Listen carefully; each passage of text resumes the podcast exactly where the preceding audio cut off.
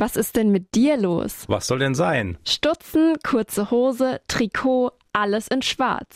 Eine rote und eine gelbe Karte und eine Trillerpfeife. Ich krieg halt gleich Besuch. Ach, da ist er ja schon. Saarlandfußball, der Fußballpodcast von Radio Salü und dem Saarländischen Fußballverband mit Thorsten Becker.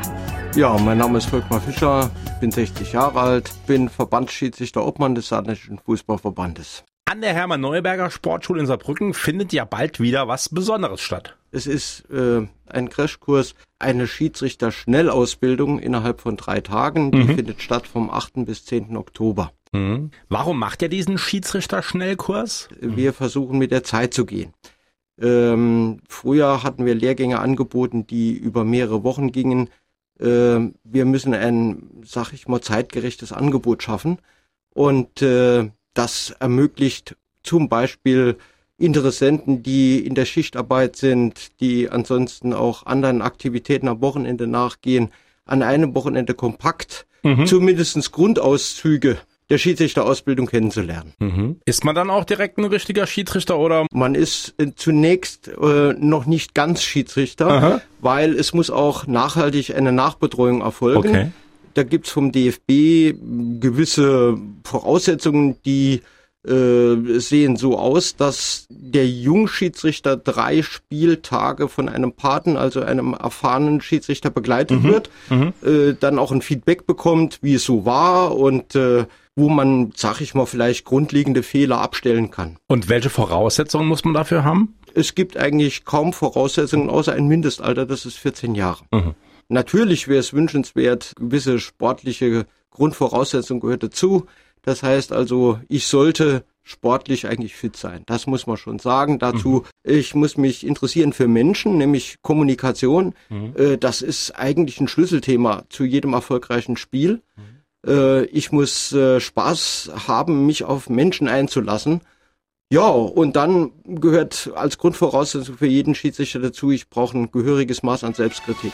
Eckball. Welche Aufstiegschancen äh, als Schiedsrichter habe ich? Ähm, Wie läuft das so ab? Also es gibt gewisse Grundvoraussetzungen, dass man, sag ich mal, zunächst mal, jetzt kommen wir wieder zum Schiedsrichter soll, zum Schiedsrichter soll gehört.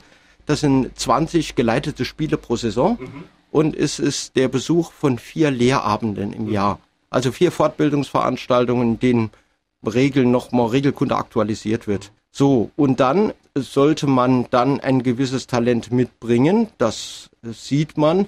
Äh, Dann gibt's zunächst mal kreisinterne Beobachtungen und Begleitungen. Und dann kristallisiert sich schon mal raus, wer ja die Chance hat, nach oben zu kommen. Dann gibt's einen äh, landesweiten Förderkader, der dann nochmal beobachtet wird.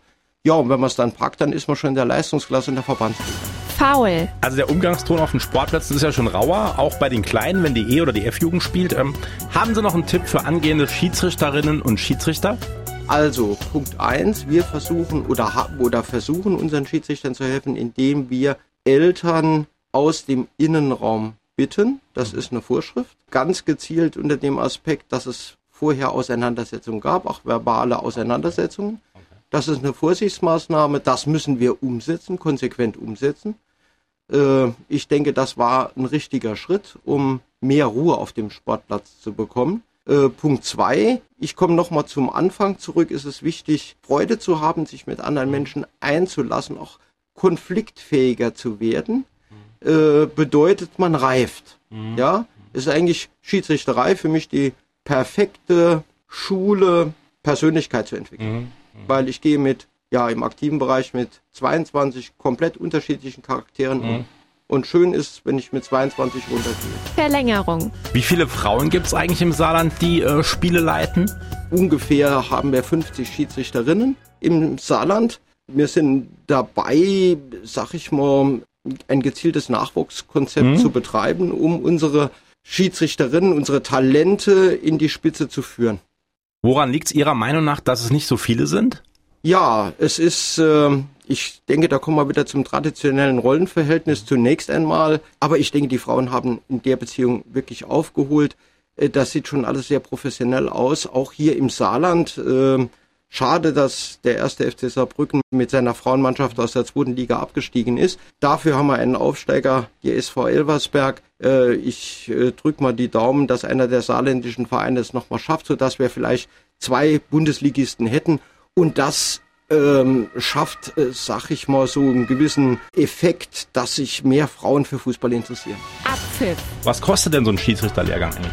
Also, da gibt's äh, für den Interessenten, für den Teilnehmer ist das kostenlos. Mhm. Äh, er muss sich aber einem saarländischen Verein anschließen. Mhm. Und dieser Verein wird dann äh, für Ausbildungsmaterialien und so weiter, wird er zur Kasse gebeten in Höhe von 85 Euro. Saarlandfußball, der Fußballpodcast von Radio Salü und dem Saarländischen Fußballverband mit Thorsten Becker.